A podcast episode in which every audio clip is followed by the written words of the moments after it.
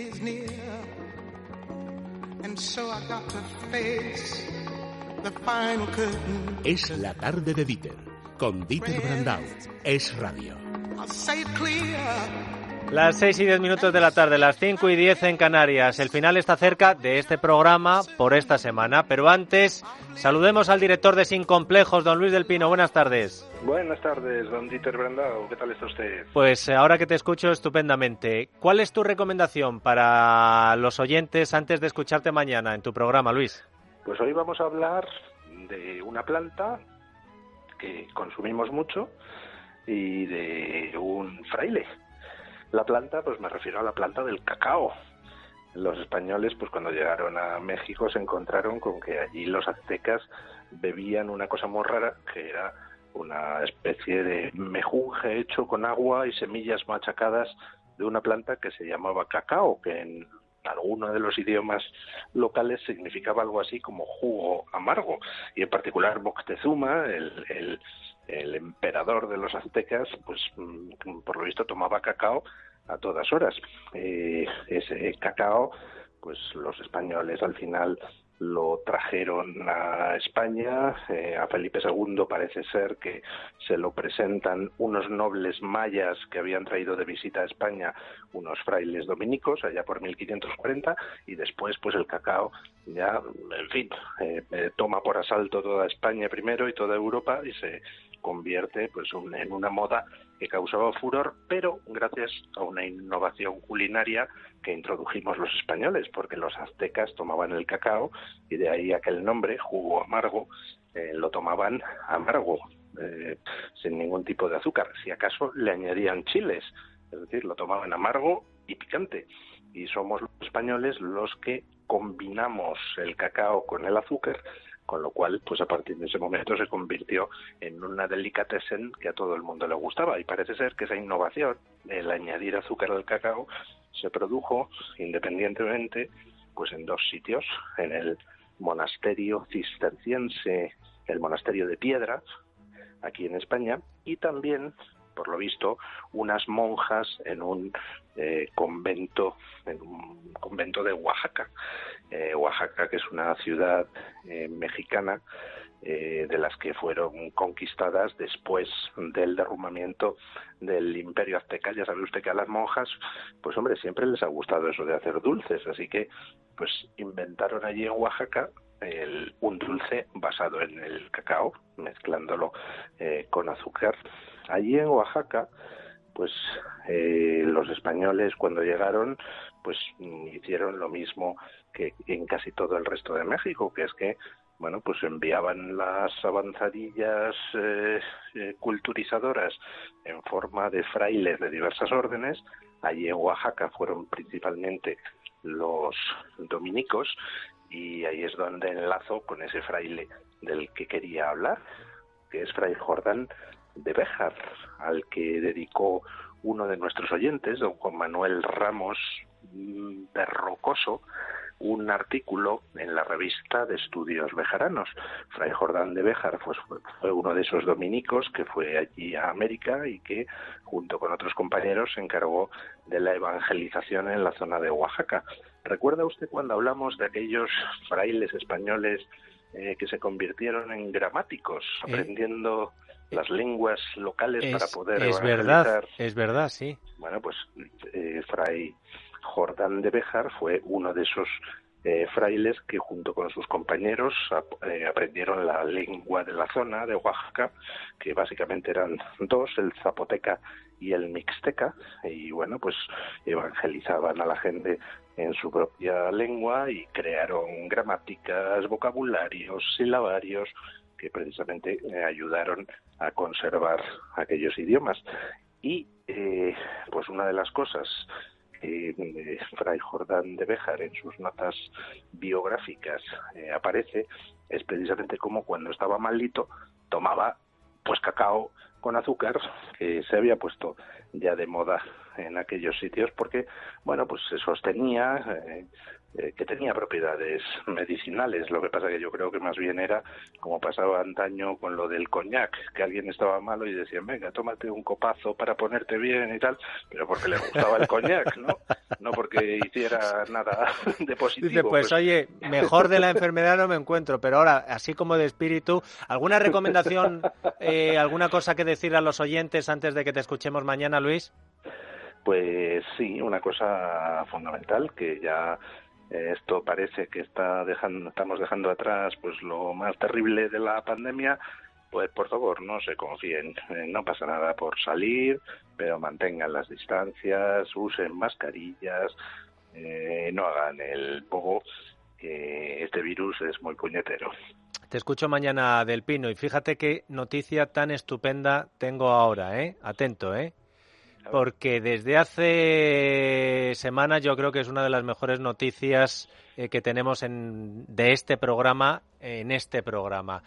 Eh, queríamos ayudar, nosotros queremos ayudar en la medida de nuestras posibilidades y a pesar de que no puede estar brujuleando por las barras de España, como hacía él habitualmente, le dije a Alejandro, digo, Alejandro, ¿te animas a hacer otra vez las barras de vara?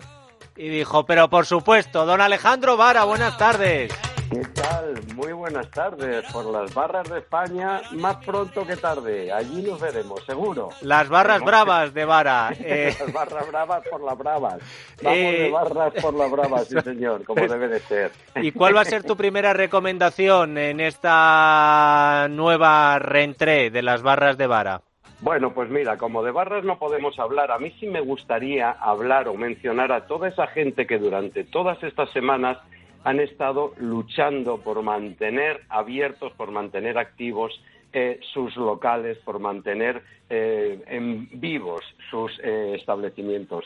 Es verdad que a partir del lunes vamos a tener ya la fase número uno, por lo que se ve va a ser fenomenal. Este doctor Simón se acuerda de nosotros, de modo que en Madrid tendremos la fase uno que nos permitirá acudir a las terrazas. Yo de momento de terrazas no voy a hablar hasta que no las veamos porque es un asunto que es delicado, que ya sabemos que hay que hacerlo despacito, con mucha prudencia y yo recomiendo a la gente que no se vuelva loca a partir del lunes. Hace muy buen tiempo, pero lo de las terrazas hay que tomarlo con mucha calma. De momentos, sí me gustaría mencionar dos locales que nosotros hemos recomendado como barras en su momento, barras estupendas y que ahora se merecen el apoyo porque están trabajando para sacar adelante sus productos y vendiendo el delivery, llevando las eh, peticiones a las casas. El producto es el mismo, el género es el mismo, la calidad es estupenda y yo creo que aún lo hacen con muchísima mejor gana. Estoy hablando de Casa Dani, que Casa Dani ya sabemos que está en el culmen top de la tortilla de patatas, que es una tortilla que ya hemos hablado de ella aquí, ya hemos mencionado ya le hemos dado todos los pinchos del mundo. En el Dani está sirviendo, está en el Mercado de la Paz, en Madrid, en la calle Ayala, está sirviendo las tortillas, bueno, las tortillas y más cosas, a todo el mundo que las pide. Y además, con yo creo que con una atención mm, preferente, muy, muy, muy eh, volcada a la familia de Casa Dani. La tortilla que las venden, las sirven, puede ser en, el pincho de tortilla o puede ser el formato completo. Atentos con el pincho de tortilla porque recordemos que siempre hemos dicho aquí que un pincho de tortilla de Casa Dani a las 12 del mediodía ya te sirve de comida porque es un pincho absolutamente de dimensiones siderales pero también puedes pedir, es una patata, además en la tortilla lleva una patata manchega que está sensacional y ojo que lo hacían con aceite de girasol, recordemos aquello, ¿eh? que no está nada mal. Y luego puedes pedir otras eh, variedades de la casa como la ensaladilla, eh, los torrenos, hay los torrenos, por favor, solo de pensarlo ya se me llena la boca. Anda que no echas de menos tú los torrenos, Vara. Por favor, los torrenos. Para mí, los torrenos es una muestra de la civilización occidental y de la cultura española de las barras y de todo lo demás. De modo que Casa Dani, digo el teléfono, atentos, 915755925. Podéis llamar y hacer el pedido tranquilamente que os van a atender. Y también una mención de pasada a Santerra. ¿Os acordáis de Santerra? Mejor eh, croqueta, la croqueta de jamón en muchos concursos, para nosotros una, una croqueta sensacional y ahora están expidiéndola para llevarla a las casas. Atentos que es una croqueta que es sensacional, el local es estupendo, está ahí en General Pardiñas y también puedes pedir, tienen desplegado en la, red, tienen desplegado en su web eh, todas las ofertas que puedes pedir. Yo sugiero, atentos a, las a la oreja de cochinillo frita, que es una cosa, por favor, y además es que mm, me acuerdo de la última vez que la tomé y digo, bueno, eso no se puede, no se puede despreciar. El calamar de potera, también tienen los, la famosa albóndiga de vaca y unos callos a la madrileña que están sensacionales. Aquí hablamos de Santerro, el teléfono 914013580. Hay que ayudar a esta gente que les han cerrado, les han maltratado, no se han acordado de ellos. Madrid ha sufrido mucho, afortunadamente estamos saliendo para adelante y nuestros hosteleros, la gente de nuestros bares, la gente de nuestras barras, se merece que nos volquemos con ellos. A partir del lunes empezaremos a recorrer las terrazas y ya iremos hablando de toda esta nueva vida que se abre ante nuestros ojos que no tiene nada que ver con la nueva normalidad de ese señor que hay en la Moncloa, afortunadamente. Y te diría una cosa, y me parece muy interesante eh, recopilar todas esas eh, recomendaciones que hiciste por toda España, eh, dando esos números de teléfono, lo iremos haciendo también. Sabes, Alejandro Vara, que para tu historia periodística, después de tantos años de profesión, quedarás como el hombre de las barras de Vara. Pero te tengo que decir otra cosa, y con esto te despido estás escribiendo los mejores artículos de opinión de toda tu carrera. Lo que estás escribiendo ahora, y por eso están siendo tan eh, retuiteados en las redes sociales, son los que yo creo, en mi opinión, tus mejores artículos. Eso sí, lo siento, pero todo el mundo te recordará y te parará por la calle por ser el hombre de las barras que ha vuelto ya. Y con eso nos venimos todos arriba, que hay que ayudar. Sí, señor Alejandro. Venga, feliz y contento y nos vemos el y hablamos el próximo viernes. El próximo viernes volvemos a hablar. Alejandro Vara, las barras de Vara vuelven aquí a Es la Tarde para ayudar al sector de la hostelería, cosa que no hacen otros.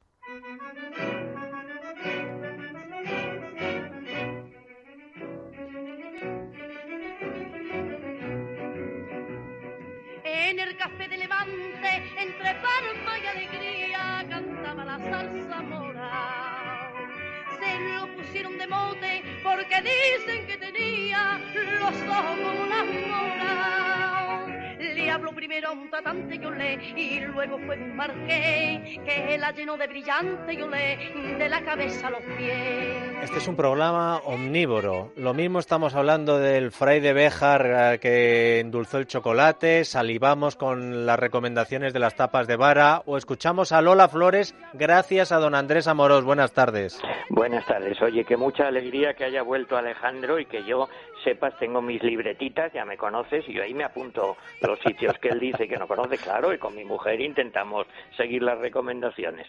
Muchas gracias, pues, Andrés. No, aparte de eso, mira, dos cosas previas. Por un lado, tú te metes conmigo y tienes razón, yo sigo fiel al calendario. Eres el hombre del calendario. Bueno, tiene que ver con un aniversario que se ha producido, ¿no? Que es eh, el 16 de mayo, así de hace muy poquito, pero de 1995 murió Lola Flores, es decir, que se acaban de cumplir 25 años de su muerte. Y antes de nada, fíjate, digo una cosa y perdona que, que hable de mí como modestísimo ejemplo.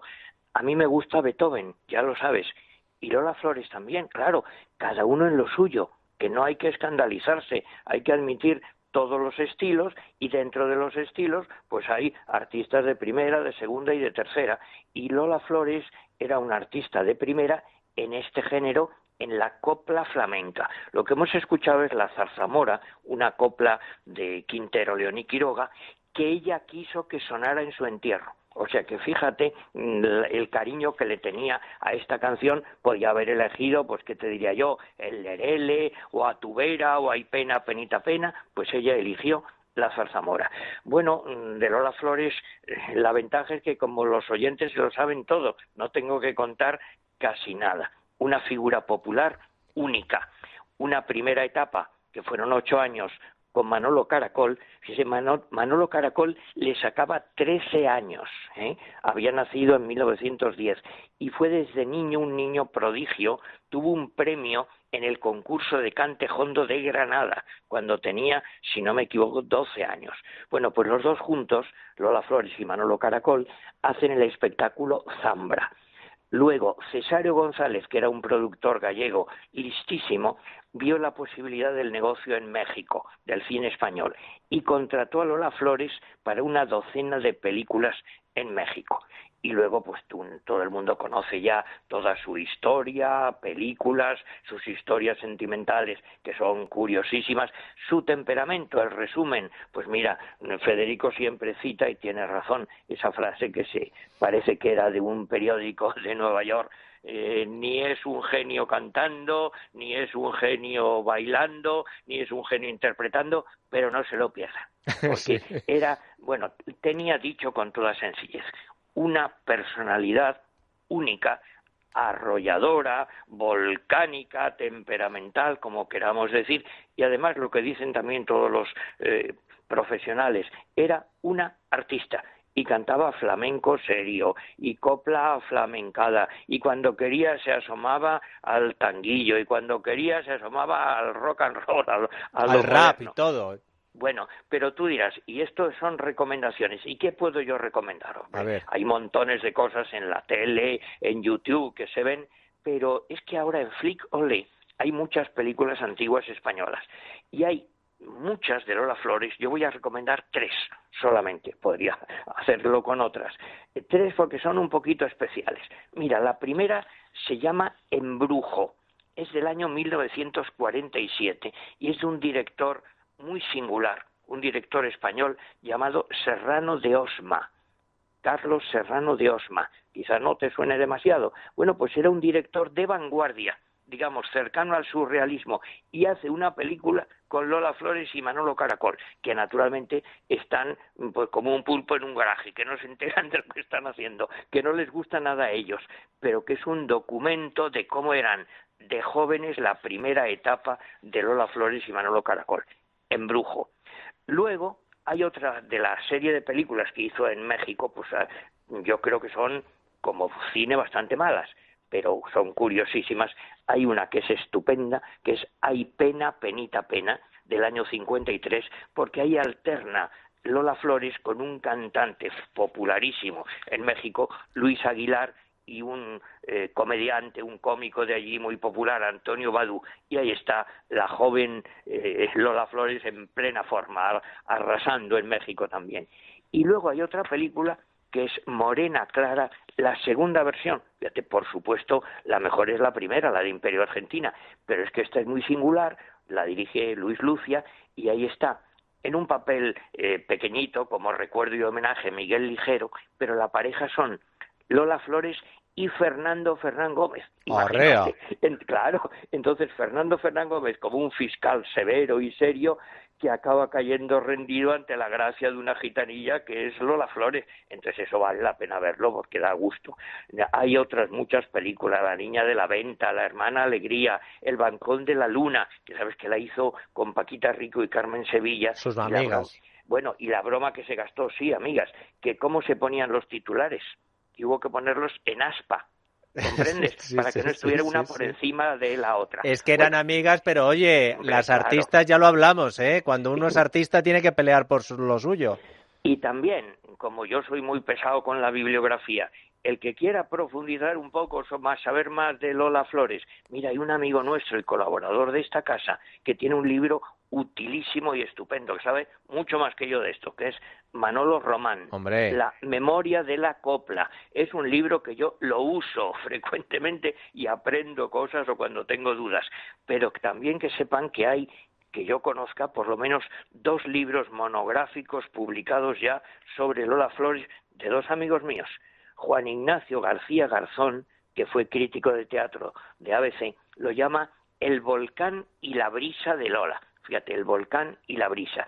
Y un profesor, un serio profesor de la Universidad de Cádiz, Alberto Romero, escribió Lola Flores otra historia del espectáculo en la España contemporánea. En resumen, que escuchen a Lola Flores, que es muy fácil oírla por todos lados, todos los medios. Si quieren ver películas, la que quieran, pero yo les he recomendado Embrujo, Hay pena, penita, pena y Morena Clara. Y si quieres acabamos, es muy conocido, pero unos bonitos versos de José María Pemán, que escribió dedicándole, por lo visto, y casi improvisando. Torbellino de colores, no hay en el mundo una flor que el viento mueva mejor que se mueve Lola Flores. Qué grande. Andrés Amoros, un abrazo. Un abrazo.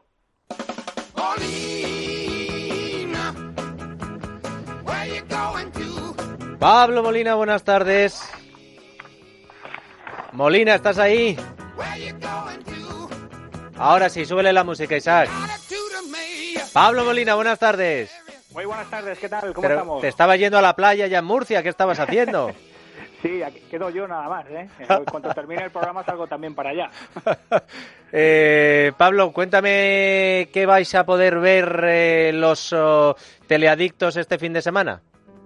Bueno, algunas cosas, algunas cositas, eh, por ejemplo, eh, para las palomitas, de- para las películas palomiteras. Por ejemplo, esta noche una que hemos visto tú y yo y que nos ha gustado mucho, que se llama Plano Oculto, que ya la han puesto muchas veces, Sí. con Denzel Washington. Sí, sí. Que bueno, a los que les gusta... Con eh, Judy Casa Foster también, Papel, ¿no? Correcto. Y a los que les gusta La Casa de Papel, la serie esa, bueno, pues... eh, Sí, pero a diferencia de la casa de papel, en esta no todos los policías son malos. Eh, eh, eh, hay policías malos y hay policías buenos, pero aquí el, el bueno y el que gana es el policía. Eh, Como debe ser. y el atracador también, pero digamos que, en fin, que yo me quedo con plano oculto, Molina, me gusta más. Me, me Sí, sientan mejor las palomitas. Sí, y a mí también. Bueno, Vampiros de John Carpenter. Eh, Vampiros de John Carpenter, que es de John Carpenter, pero es que además la película se llama así, para que no queden dudas. Vampiros de John Carpenter. Un clásico, esta noche también en Paramount a las 10 de la noche. Bueno, hoy- todo eso hoy, ¿no? Todo eso hoy. Sí. Eh, y de vampiros nos vamos a los zombies, que eso, que eso es una maravilla también ahora para ver en la tele por las noches. En Paramount también mañana a las 10 de la noche, Resident Evil, Apocalipsis, que es la segunda entrega. Pero macho, Eh, Molina, Peliculón. está el, peliculón. es- está el patio como para ver Apocalipsis, tú. Sí. Está, O sea- acorde, acorde con, con, la- con el clima político. sí. Zombies, apocalipsis, eh, bichos, eh, ¿alguna cosa más agradable? Sí, una mucho más agradable. Atención. Recordamos a nuestros oyentes que eh, El Hombre y la Tierra sigue programándose en la 2 los sábados a las doce y media del mediodía, pero ahora ya con la serie de la fauna ibérica, el clásico. Ah, El Hombre y la espérate, Tierra, ¿a qué hora, a qué hora lo ponen? a las doce y veinticinco del mediodía al- en la 2 los sábados, todos los sábados. Fíjate qué buena labor ha hecho Fran Cuesta, eh, y no porque sea amigo del programa, pero con su programa recuperando y siguiendo lo de Félix Rodríguez de la Fuente, es como si lo hubiera vuelto a poner otra vez en, eh, en el primer plano, y, y me parece un acierto de la 2 de Televisión Española. Eh, no puedo hablar siempre bien de Rosa María Mateo, quien haya decidido esto, nos gusta, ¿verdad, Molina? Pues sí, sí, sí. ¿Algo más? Pues eh, no, yo creo que lo dejamos aquí arriba. Porque ya de aquí ya solamente podemos eh, ir hacia abajo. Entonces, Hombre, lo dejamos. sí, porque ibas a hablar también de reptiles, diversa fauna, eh, alguna cosa política. Pues chico, gusanos, anélidos, sí. un abrazo, Molina. ¿Todo bien en Murcia? Bien, bien, bien, bien. Estamos ya entrando en el verano. O sea que bien. Vosotros paséis a la fase 2 el lunes, ¿no? Sí, sí, sí. Si no hay sorpresas, sí, a la fase Bueno, pues a la gente que nos escucha también en Murcia, prudencia, prudencia, que es la madre de la ciencia. Un abrazo, Pablo. Un abrazo, hasta el lunes.